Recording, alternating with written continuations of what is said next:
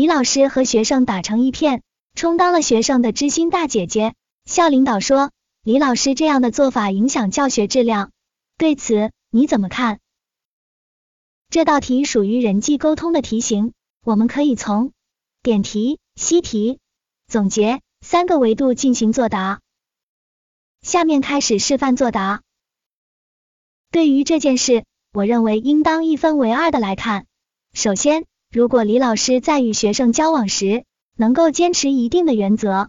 不一味的讨好学生，而是在尊重学生主体性的同时，对学生严格要求。树立好自己在学生心目中的威信，这样的师生关系不但不会影响教学质量，反而有利于教学效果的提高。其次，如果李老师在与学生交往时把握不好分寸，一味讨好，没有原则，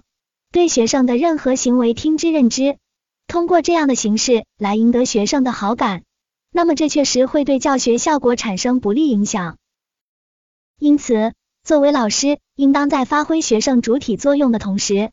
积极引导学生朝着好的方向发展，通过自己的人格魅力、知识水平等，树立起自己的威信，从而建立良好的师生关系，促进教学质量的提高。